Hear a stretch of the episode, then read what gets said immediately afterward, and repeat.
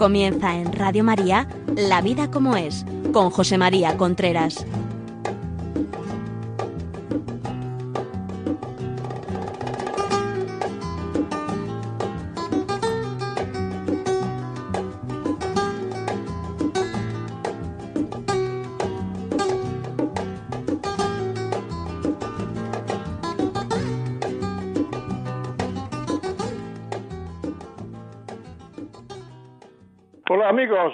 Estamos nuevamente en La Vida como es, el programa que cada semana llega a ustedes a través de Radio María. En este programa hablamos de distintas cosas relacionadas con la vida de familia, con el carácter, la sexualidad, la educación de los hijos, en fin, un, ya nos conocen ustedes y si no nos conocen o tienen amigos que no nos conocen, dígale que todos los miércoles aquí en Radio María a las 11 está La Vida como es. Luego nos pueden escuchar también en en el podcast de Radio María y si estas cosas a ustedes les interesan o cosas parecidas o cosas de este estilo o cosas de pues también en iVox la vida como es uh, no son los programas de Radio María ¿eh? es que yo tengo un programa de podcast que grabo mi, mis cosas. Muy bien. Pues nada aquí estamos. Hoy vamos a hablar de cómo vencer la rutina en la pareja. Cómo vencer la rutina en la pareja es un tema que yo creo que es importante y que además en este confinamiento que nos traemos, pues estamos 60 días juntos aquí con nuestra mujer, con nuestro marido, y es un tema que yo creo que viene bien. Lo primero que me gustaría a mí hablar es de la comunicación. Es decir, muchas veces cuando uno habla, pero no solamente en la vida de pareja y tal, sino en, en las empresas y tal, no, lo que ha habido es un, un problema de comunicación. A la, a la comunicación se le echa la culpa de casi todo en esta vida, es decir, problema de comunicación, no se ha comunicado bien, podíamos haber comunicado mejor, no saben comunicar, comunicar, etcétera, etcétera. Bien, pues yo voy a decir lo que es comunicar vamos, yo, yo voy a decir lo que otros han estudiado de lo que es comunicar. La definición es una definición, como le he dicho a ustedes alguna vez, me parece que ha salido ya la definición de comunicar, es decir lo que hay que decir a quien hay que decirlo en el momento oportuno y aprovechando que las personas están receptivas.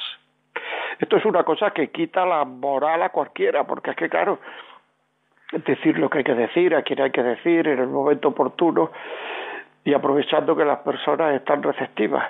Es decir, es una comunicación difícil porque eso implica fortaleza por parte del que comunica, eso implica mmm, oportunidad, eso implica dominio de uno mismo y esas definiciones son difíciles. También hay otra definición que es el arte de interpretar el sentimiento ajeno. Esto lo decía Guleman, Daniel Guleman en el libro en un libro que tiene escrito y que me gustó esta definición. El arte de interpretar el sentimiento ajeno. Es decir, eh, por tanto, ya en esta definición, una de las cosas que nos viene primeramente a la cabeza es que no todo lo que se puede decir se debe decir. Esto es vital la mayoría de los líos que hay en los matrimonios, la mayoría de los problemas, muchas veces la mayoría de las heridas, porque las heridas se clavan en el corazón, no en la cabeza.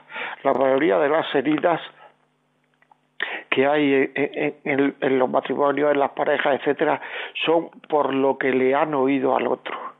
Ya sé que al otro se le ha olvidado que lo dijo que estaba, pero se lo he oído. Por tanto, hay que tener mucho cuidado con lo que sale de nuestra boca. Eso es muy importante. No todo lo que se debe decir, no todo lo que se puede decir, se debe decir. Por tanto, ¿y la rutina qué es? ¿La rutina qué es? ¿El aburrimiento qué es? Pues mire ustedes, la rutina es lo contrario, digamos, del enamoramiento. No estoy hablando que sea desenamoramiento, no, no, no. Pero en el enamoramiento hemos dicho muchas veces que mmm, en el enamoramiento ocurre el enamoramiento porque conocemos poco a una persona, nos quedamos encantada con ella y entonces todo lo que desconocemos de esa persona, que es casi todo, lo ponemos en positivo. Entonces así produce el enamoramiento, estamos en una situación, pues la rutina no es un desenamoramiento, perdón, sino la rutina es un aburrimiento. O sea, el aburrimiento que es? El aburrimiento proviene de no ver nada interesante en las cosas que son interesantes. Una persona, un ser vivo es absolutamente inabarcable.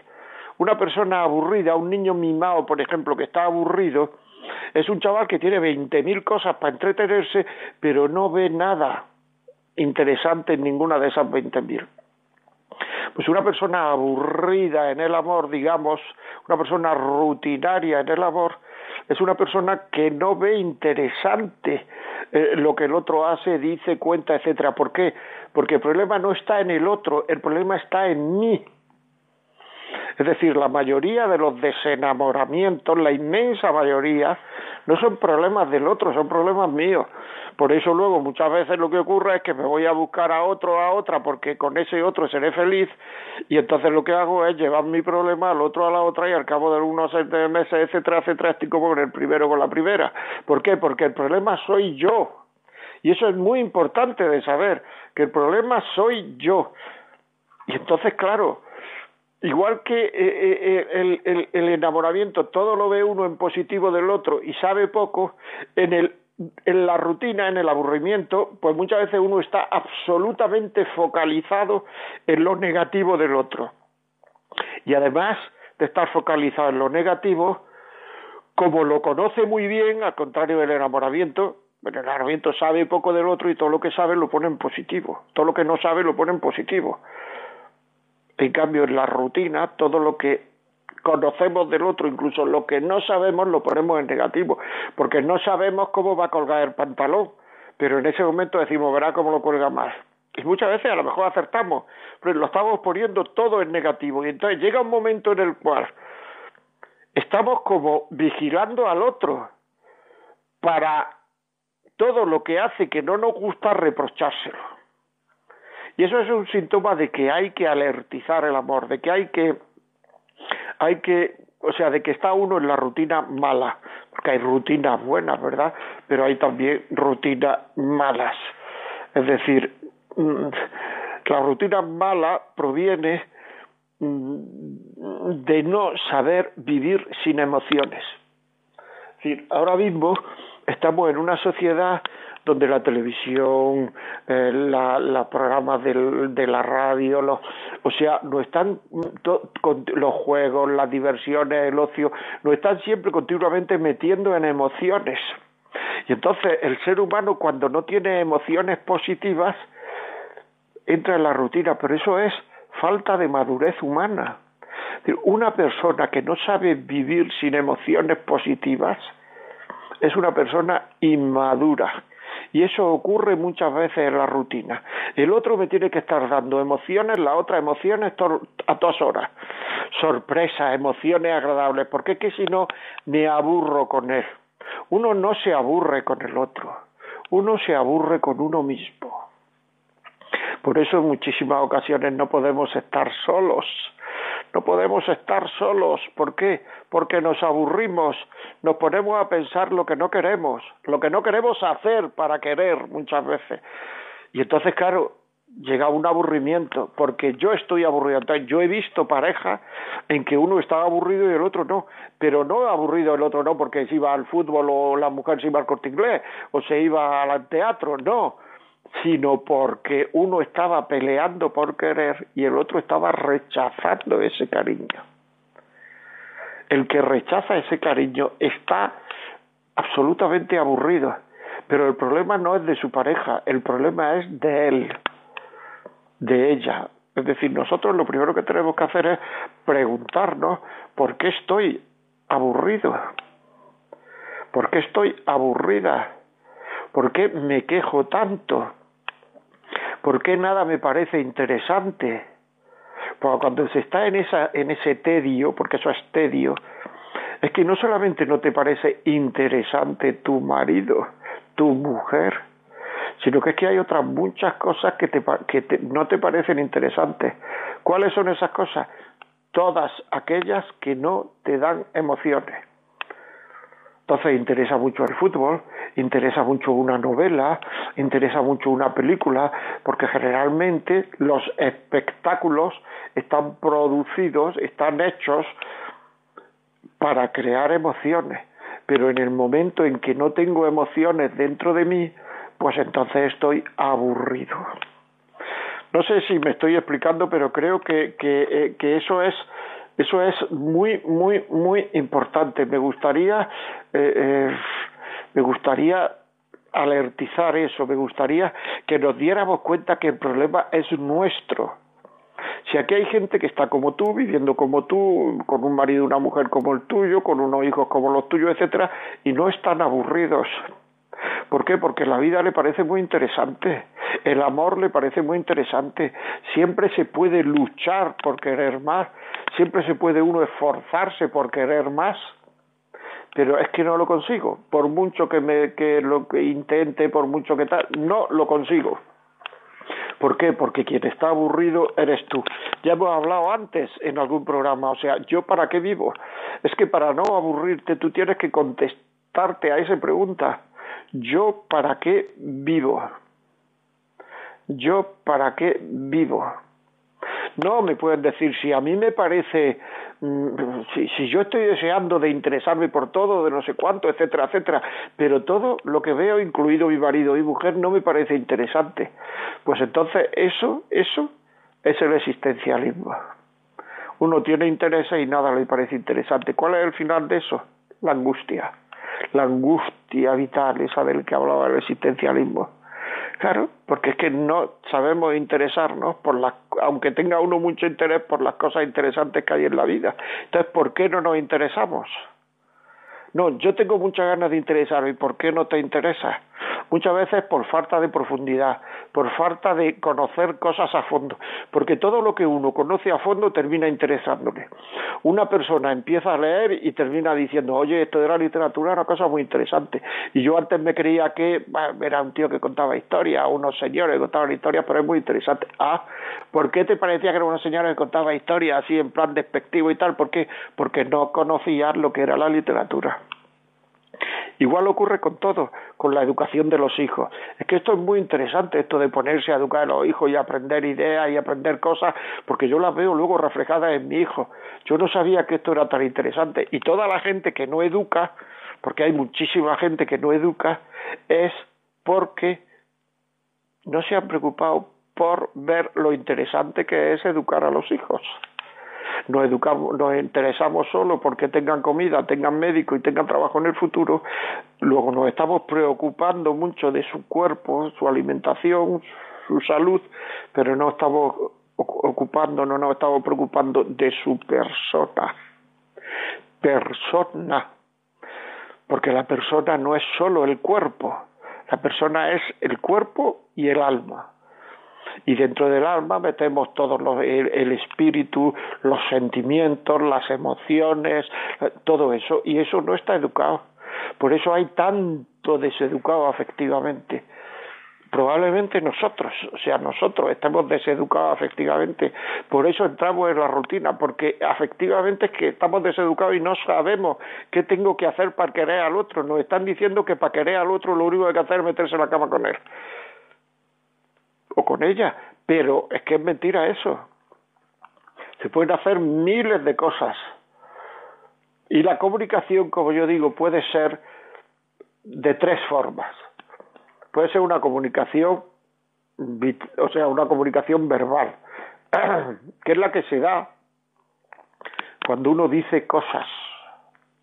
Cuando uno dice cosas, pues no sé, a las 11 el miércoles que viene hay la vida como a las 11 de la mañana, pues ya está. La gente lo que ocurre es que sabe más. Luego hay otra comunicación que es la comunicación no verbal, el lenguaje de los gestos, que en esa comunicación la gente lo que vemos, las personas lo que vemos son las intenciones de la otra persona bueno, no viene fulanito a comer o fulanito y venganita a comer, pero a ti qué te han dicho, no, a mí me han dicho que venían, pero ha hecho un gesto así con la cara que no sé si van a venir. Luego ahí estamos. Nos creemos más el gesto que las palabras. Y eso lo que refiere, lo que refleja son las intenciones de las personas. Y luego está la comunicación vital, que es el lenguaje de los hechos. Lenguaje de los hechos, de lo que yo hago, de lo que yo vivo. Y lo que refleja son los valores que tienen las personas. ¿Cómo es esa persona? Los valores que tienen esas personas. Y eso es lo que de verdad genera confianza. Por tanto, tú en tu relación de pareja, ¿cómo es tu comunicación verbal? ¿Qué dices y cómo lo dices? ¿Qué dices y cómo lo dices? Porque eso es muy importante. Claro, porque en lo que dices y en cómo lo dices se manifiestan muchos sentimientos, en tus gestos, en tus gestos se manifiestan intenciones, como he dicho antes, sentimientos. El sentimiento. Esos sentimientos hay que atenderlos para querer a la otra persona. Esos sentimientos que nos está transmitiendo hay que atenderlos. Pero muchas veces nos creemos que ya lo sabe él o ella porque me ve lo que siento, porque se lo he dicho, porque le he no, no, no, no, no, no, no, no. Un momento. Ya lo sabe o ella, si no se da cuenta, que muchas veces no se dan cuenta el otro de lo que le estamos diciendo en comunicación no verbal, hay que decírselo en comunicación verbal. Es decir, hay que decirle, mira, me siento así, me, estoy de esta manera, estoy así. No querer que el otro lo adivine. Y muchas veces para eso somos muy cicateros, es decir, no queremos manifestar. O sea, el otro para quererme, la otra para quererme, tiene que saber lo que me pasa, tiene que adivinar lo que me pasa. Pues no, no estoy de acuerdo con eso. O sea, hay que atender el sentimiento comprender el sentimiento, no hay que pelearse con el sentimiento del otro. Pero tú cómo sientes eso, pues si es mentira, si yo te digo, no, no, no. Hay que atender el sentimiento del otro. Y luego, cuando la cosa está, digamos, muy emocional, es mejor no meter razonamientos. No te van a entender ningún razonamiento, no los metas. Cuando las emociones bajan, es cuando uno puede empezar a hablar con razones, con la cabeza. Pero meterse y pelearse racionalmente con el sentimiento del otro es una tontería. Si lo siente, es que lo siente. O sea, si lo siente, es que lo siente. Por tanto, ¿qué le vas a demostrar? Que lo que está sintiendo es una tontería, pero si lo que está sintiendo lo está sintiendo. ¿Cómo va a ser una tontería si lo estoy sintiendo? Que no debía de sentir eso, sí, a lo mejor no debía de sentir eso. No tiene motivos para sentir eso, vale. Pero eso en ese momento no, más adelante. ¿De acuerdo? O sea, las palabras se clavan muchas veces. ¿Y se clavan dónde? En los sentimientos, en el corazón. Y como no hay que pelearse con los sentimientos, pues tenemos que procurar tener el suficiente, perdón, el suficiente dominio de uno mismo para saber ir desactivando las emociones, la tensión. Se puede ir desactivando. No se trata de decir siempre lo mismo, siempre no. Hay que procurar dejar al otro, el otro tiene su tiempo y ese sentimiento a una persona le baja en muy poco tiempo y a otra le baja en un poquito más de tiempo. Y cuando ya el sentimiento ha bajado, entonces podemos empezar a utilizar el razonamiento. Bueno, pues vamos a, que nos estamos poniendo muy serios, vamos a, parar un, nada, un minuto, una canción y un consejillo y seguimos enseguida, ¿vale?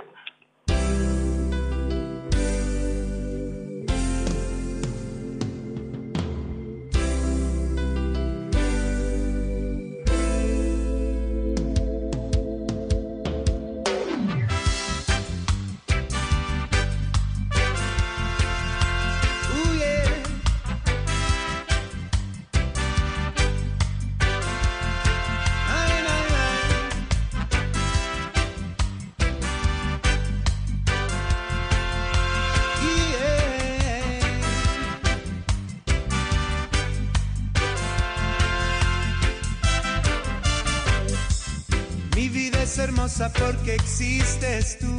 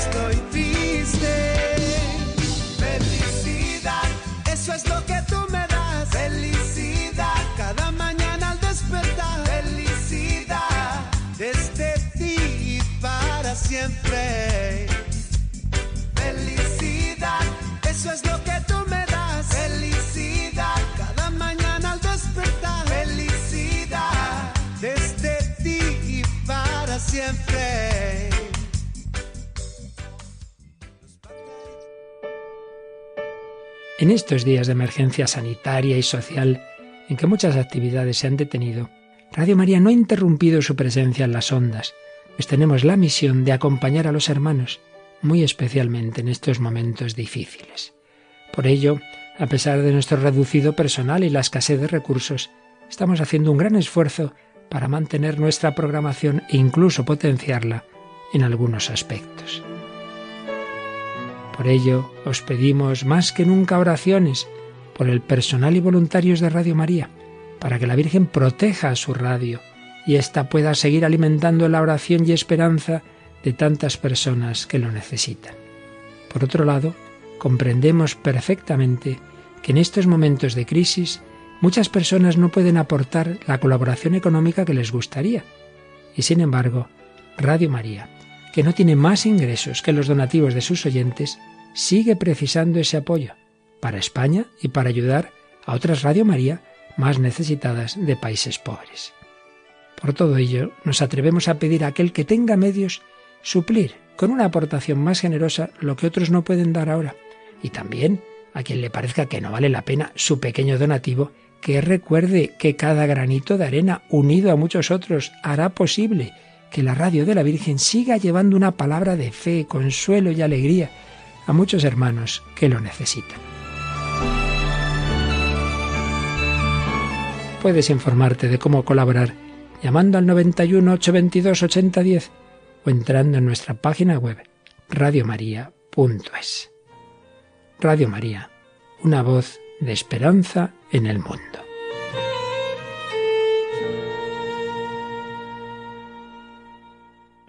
Bueno amigos, seguimos, seguimos. Hoy estamos hablando de por qué la rutina, por qué viene la rutina a nuestras vidas. Es que es así, y estábamos hablando de cómo se comunica, porque la comunicación llega un momento en que mm, es la antesala de la rutina, si se comunica mal, si no hay una comunicación de verdad que merezca la pena, una comunicación positiva, una comunicación... Han oído ustedes el anuncio, ¿verdad? Pues si estas cosas quieren que llegue a toda España, quieren que llegue por ahí a muchos países del mundo, todo lo que Radio María eh, está, mm, está, bueno, pues está transmitiendo, pues hagan caso, hagan caso al consejo que hemos dicho antes. Si pueden, procuren colaborar. Procuren colaborar, que se les agradecerá muchísimo y estarán ustedes, digamos, ayudando a mucha gente anónima que no conocen, pero ayudando de verdad.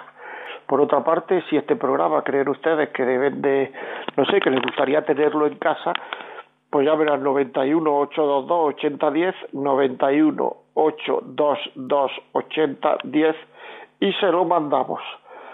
Y si quieren escribirnos algo, decirnos algo, contarnos algo, pues la vida como es arroba radio maría punto es la vida como es arroba radio maría punto es y ahora vamos a seguir aquí con lo que íbamos que estamos aquí muy emocionados hablando de de la comunicación, de los razonamientos, de los sentimientos, y hay una forma de comunicar que lleva a la rutina. Dos formas de comunicar que lleva a la rutina.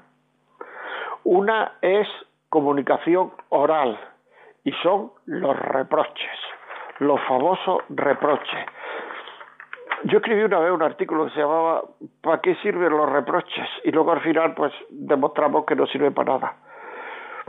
Decir lo que no, que es un reproche, decir lo que a uno no le gusta del otro de una manera continuada y además de una manera desagradable. Es decir, un reproche es decir lo que no me gusta del otro de una manera continuada y desagradable. No dar nunca el beneficio de la duda. No prestigiar al otro. En un programa anterior hemos hablado de que de que era muy importante en el terreno de los sentimientos la ternura, ¿se acuerdan? ¿No? Que hemos hablado la ternura, el reconocimiento, y eso generaba seguridad en el amor. Bueno, pues lo contrario del reconocimiento es el reproche. Por tanto, procuremos no caer en el reproche. Procuremos no caer en el reproche. Después hay otra forma de comunicar que... Mm, que es una comunicación no verbal, que son los silencios emocionales, el silencio.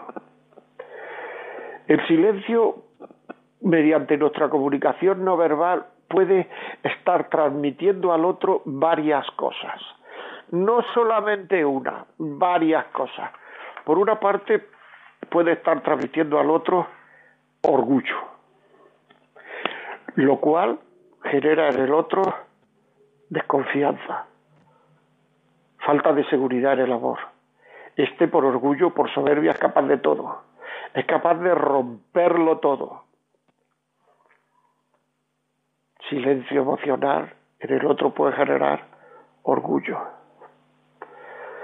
Silencio emocional en el cual comunicamos desinterés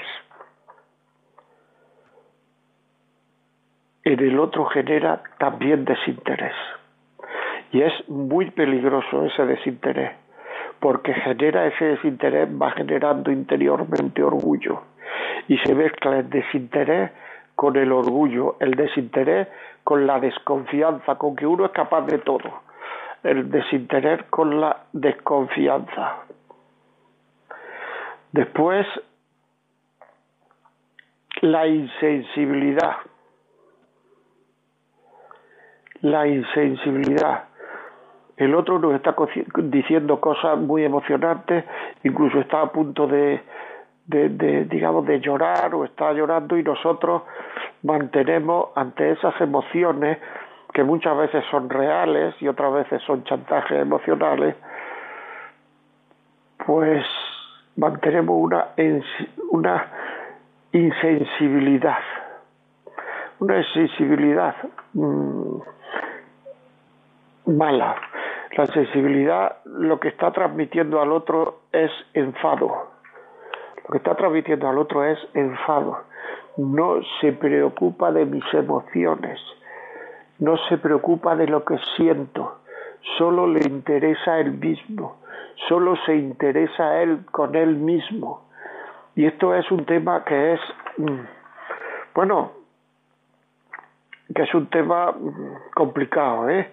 Y después, por último, el silencio emocional puede significar querer evitar conflicto. Es decir, me callo para que, para que no haya conflicto. O me voy para que no haya conflicto. Bueno, me voy abajo y ya subiré cuando se te pase esta tontura. O sea, querer evitar el conflicto. Y esto lo único que hace es agravar el conflicto porque lo que le estamos transmitiendo al otro es no me interesa, no le importo, no le importo, o sea, es que no le importo y lo y lo peor que le puede pasar a una persona es tener la sensación de que no le importamos al otro. Esto es así, tener la sensación de que no le importamos al otro es que no le importo. no le importo. Muy complicado, muy complicado, muy complicado. Y tenemos que saberlo llevar, llevar y llevar. O sea, es que no te importo. O sea, cuando uno se da cuenta, cuando uno dice esa frase, es que no te importo. Nos estamos metiendo en un callejón sin salida, en un callejón difícil, en un callejón complicado. ¿Por qué? Por evitar el conflicto. Por tanto, el silencio emocional lleva, lo voy a repetir, al orgullo, a la desconfianza. El orgullo genera desconfianza, al desinterés que genera desinterés, a la insensibilidad que genera enfado y a intentar evitar el conflicto, que lo que hace es agravar, agravar el, el conflicto, e intentar demostrarle al otro que no me importas. Y tenemos que saber que la vida tiene sentido por amor. Así de claro, por amor. Por amor a nuestra pareja, por amor a los demás, por hacer cosas por los demás, que eso es quererlo, etcétera, etcétera, etcétera. Y no hay amor sin renuncia. Si procuramos querer, si procuramos querer sin renuncia, o sea, pues mentira, no podemos.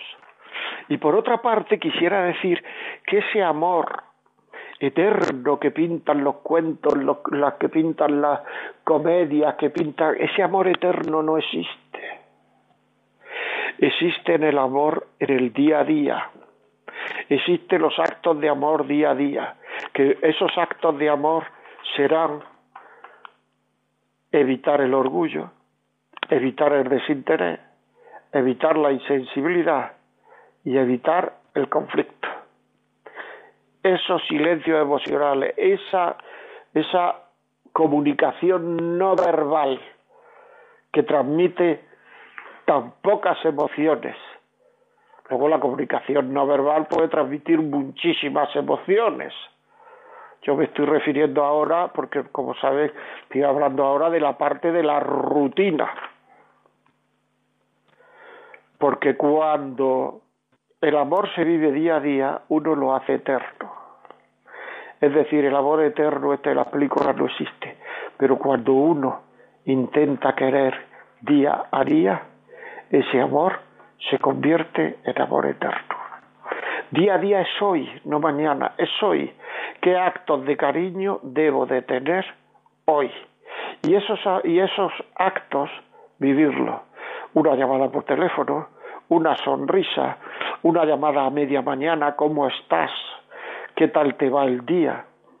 Algunas veces una mujer me decía una vez, dice, me llamó mi marido a las 12 de la mañana a preguntarme cómo estaba, que qué tal me iba el día. Yo que creía, creía que es él quería algo, venga, pero dime lo que quieres. No, es solo, eh, eh, es solo eh, saber cómo estás.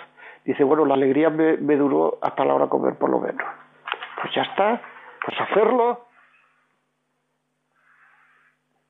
O sea, una persona madura no tiene que funcionar en función de sus emociones, en función de su estado de ánimo. Y una persona madura, voy a decir más, puede prever su estado de ánimo. Es decir, un adolescente no puede prever su estado de ánimo, porque precisamente la adolescencia está en en eso, en la subida y bajadas continuadas pero una persona madura puede prever su estado de ánimo. Si no pasa nada gravísimo, pasa mañana, pues estaremos como ahora bien, normal. Ahora una persona que no puede prever su estado de ánimo, que cualquier inconveniente, que cualquier cosa, que cualquier situación desagradable, que cualquier situación que no espera, que cualquier autobús que tarda, que cualquier ascensor que está en el último piso, que cualquier niño que me trae un cuatro, que cualquier pues entonces llega un momento en el cual es que uno es un carrusel de emociones, que así no se puede vivir. Y eso es importante saberlo. Bueno, vamos a hacer otra paradita, otra paradita, amigos, y volvemos rápidamente, volvemos enseguida con este tema, que nos estamos metiendo en unas complicaciones, pero bueno, a ver si salimos de ella. Hasta dentro un momento, a ver si le gusta la canción.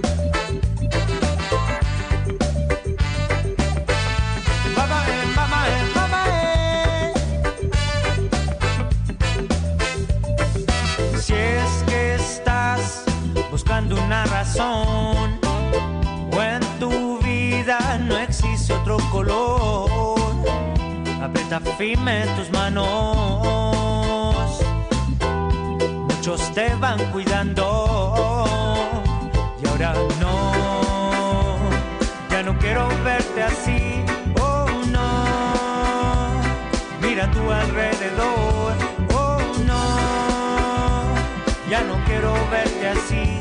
Oh, lo simple es lo mejor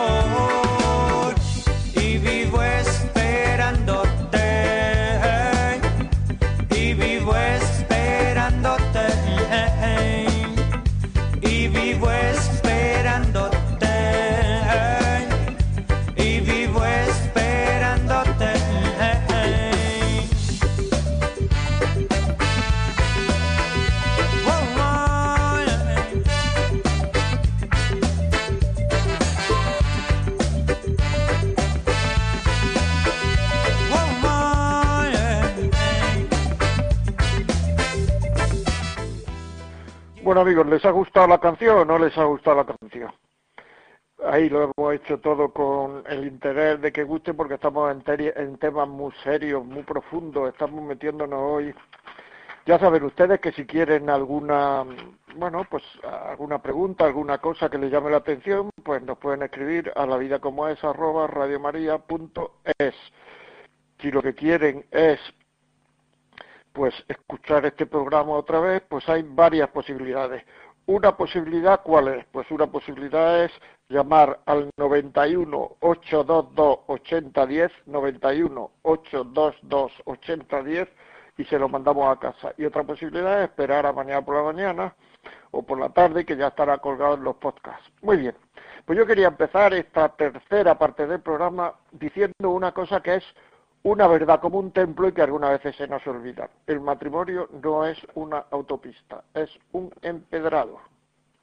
Y cuando un coche va por un empedrado, pues entonces lo que tiene que tener para andar ese empedrado bien son buenos amortiguadores, buenos amortiguadores. ¿Cuáles son los amortiguadores del matrimonio? Pues son el amor, la libertad y el perdón, desde mi punto de vista. Amor, libertad y perdón son los, amortiguadores que necesitamos. El amor, en primer lugar, es la aceptación del otro y la aceptación de la verdad de las cosas.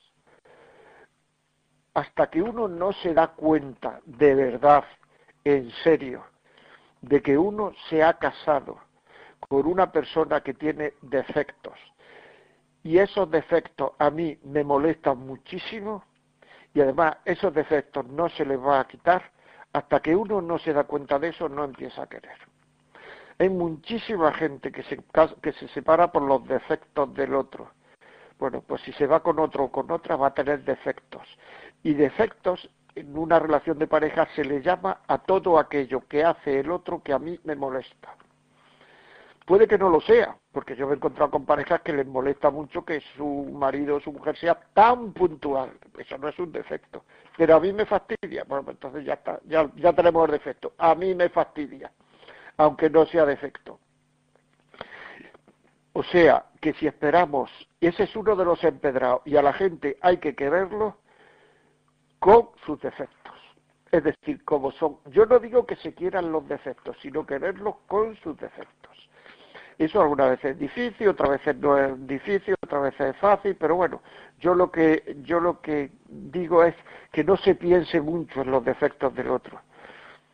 O sea, mm, y hay que querer con libertad. Es decir, una persona que quiere es aquella que quiere con dos condiciones. Que quiero porque me da la gana y porque querer a mi marido, a mi mujer, es bueno. No es la condición más importante el que crea a mi marido, a mi mujer es bueno. No, las dos son iguales de importantes, porque me da la gana y porque es bueno el quererlo. Y ahí nos metemos en el segundo amortiguador, que es la libertad. Es la libertad. O sea, mientras uno no quiera libremente, no quiere. O sea, eso no quiere decir que no le cueste querer, porque querer cuesta mucho algunas veces. Eso no quiere decir que no cueste querer.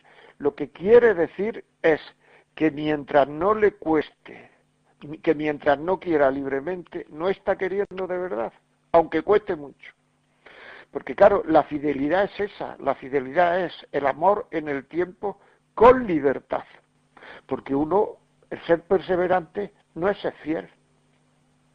Porque ¿qué falta? Puede faltar, pues por ejemplo, la libertad. Es que yo si no me quedo aquí no sé dónde ir. Ya falta la libertad. Yo estoy hablando de fidelidad en el amor. La perseverancia es permanecer.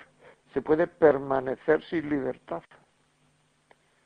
Es un acto bueno querer, sí, pero lo hago sin libertad. No es un acto bueno. Eh, sí es un acto bueno, pero no me mejora como persona, no me mejora como persona que ama, no me mejora como esposo o esposa, como marido o mujer, no me mejora. Es una condición, claro, iba a decir una condición indispensable, claro, me pueden contar y decir, es que claro, pero es que mm, para hacer eso se, necesita algo de ilusión. Sí, es verdad, se necesita algo de ilusión. Una vez leí un libro de Julián María que decía que el verbo relación, que, o sea, hablaba, se llama el libro Un breve tratado de la ilusión, breve tratado de la ilusión. Y decía que igual que el verbo relacionado con hambre es comer, y el verbo relacionado con sueño es dormir, el verbo relacionado con generar ilusión, con ilusionar, es desvivirse. Cuando uno se desvive por lo que hace, cuando uno se desvive por lo que hace y pone ahí alma, corazón y vida, uno, termina ilusionándose. Y eso no quiere decir que lo que hace no cueste trabajo. Porque a lo mejor ustedes lo que están haciendo ahora les cuesta trabajo y lo que yo estoy haciendo ahora, pues a lo mejor me cuesta trabajo. Pero si uno pone arma, corazón y vida, termina ilusionado. Desvivirse por lo que hace. Claro, pero me pueden decir, claro, pues es que yo no tengo ilusión, ¿cómo voy a, a, para tener ilusión? No nos engañemos. Por eso he dicho antes, libertad es la libertad, eh, eh, eh, aceptación del otro y aceptación de la verdad. Es que la ilusión, la ilusión, o se tiene o se pone. Y ustedes me están diciendo que la ilusión, pues, que no la tiene. Bueno, pues pónganla. Pongan ilusiones lo que hace. Y en la medida en que se pone ilusiones lo que hace, uno termina ilusionado. Y así nuestro matrimonio, nosotros creceremos como personas en un matrimonio que crece. Cuando uno pone ilusión, es coherente. Coherente quiere decir, yo digo lo yo hago. Yo he dicho que a esta persona la voy a amar durante toda su vida y yo hago los actos de amor que son necesarios, que son en el día a día, que no son eh, o sea, claro, es que ahora en esta sociedad, cada vez que se piensa en amor, se piensa, me voy a acostar con... No, no, no, que sí, que se puede ser un acto de amor o no. Eso habría que hablarlo despacio, como hemos hecho en algunos otros programas. Yo estoy hablando de amor en el día a día. Acercar una silla, quitar la televisión y ver otro programa que le gusta más a él o a ella que, que el que yo estoy viendo, sonreír, sonreír, sonreír, sonreír. Es un acto de amor bestial, fenomenal es decir, atender al otro, atender sus sentimientos, eh, eh, ver eh, qué, qué, podemos hacer, pues darnos un paseo para que cambie de estado de ánimo, ir a tomar una cervecilla, etcétera, etcétera, etcétera. Y en la medida en que uno hace actos de amor, es coherente.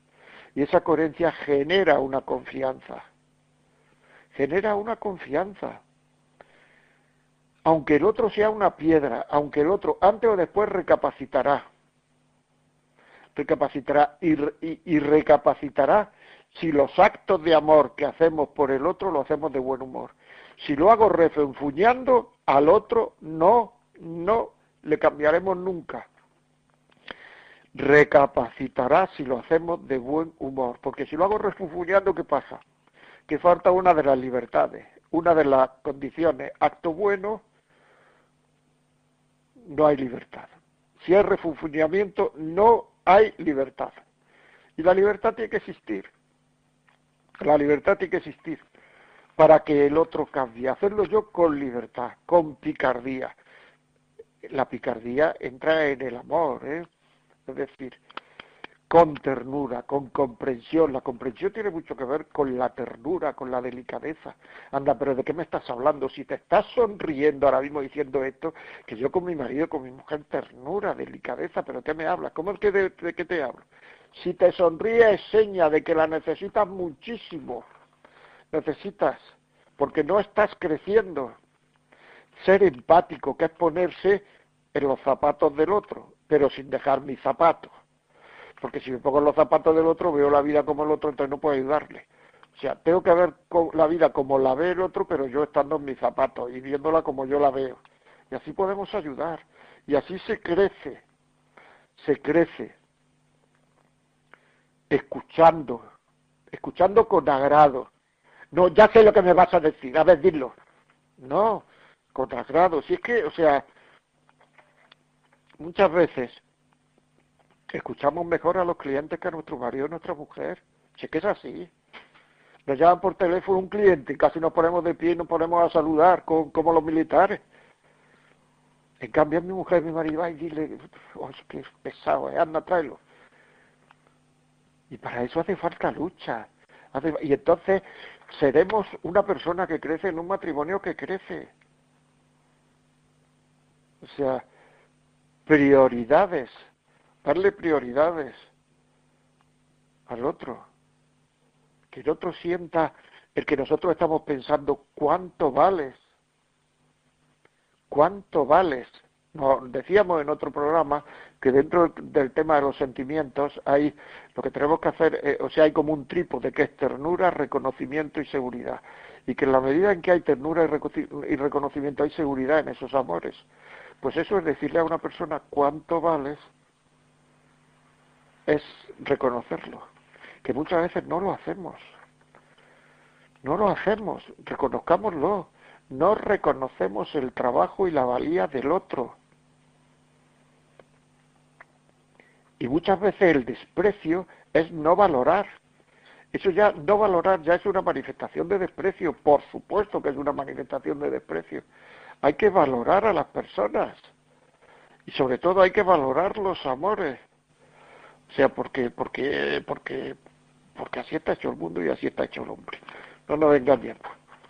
Hay que valorar. Muy bien. Pues eh, también me gustaría decir que ser fiel no es no, no es aguantar. No es aguantar. Ser fiel es lo que he dicho antes. Es decir, amar se llama eso técnicamente voluntariedad actual, es decir, yo amo porque me da la gana amar, aunque me cueste. Y ese amar lleva consigo no solamente el, el hacer actos de amor, sino en e, evitar actos de desamor. Es decir, no ser muy agradable con personas del otro sexo en el trabajo, en el club social, donde sea no ponerse a buscar en Facebook si está la anterior novia, el anterior novio, a ver qué hace. Todo eso son infidelidades emocionales. Hay que ver que bien estaba con este, con esta, hay que ver cuando estaba enamorada. Pero si es que ya hemos dicho que el enamoramiento, ya hemos dicho lo que es, conocer poco, quedarse encantado con una persona a la que uno conoce poco. Y lo que desconoce lo pone todo en positivo. Y cuando uno está así, pues no está en la realidad. Hay una pregunta muy frecuente de los adolescentes que te dice, ¿estás enamorado? Es querer. ¿Por qué te lo dicen? Bueno, pues porque como están en las nubes, sea te amigo, ya sabemos. Hoy hemos hablado de cómo evitar la rutina, de cómo no caer en la rutina. El aburrimiento, lo he dicho antes, el aburrimiento es no querer. Por tanto, pelear por querer merece la pena. Merece la pena desvivirnos por el otro ya caerá el otro, siempre y cuando que lo hagamos con sonrisa y con alegría, no con mala cara. Bueno amigos, pues hasta el miércoles que viene, es evidente, si quieren contarnos algo, la vida como es arroba radiomaria.es, Ya saben que este programa a partir de mañana por la mañana o por la tarde estará colgado en, en, a ver si lo digo, en podcast en podcast y si quieren este programa porque piensan que puede ser interesante para alguna persona, algún familiar, yo qué sé, pues llamen por teléfono al 91 822 8010 91 822 8010 que tengan un buen día y que se pongan la mascarilla que todavía esto no ha pasado. Hasta luego amigos.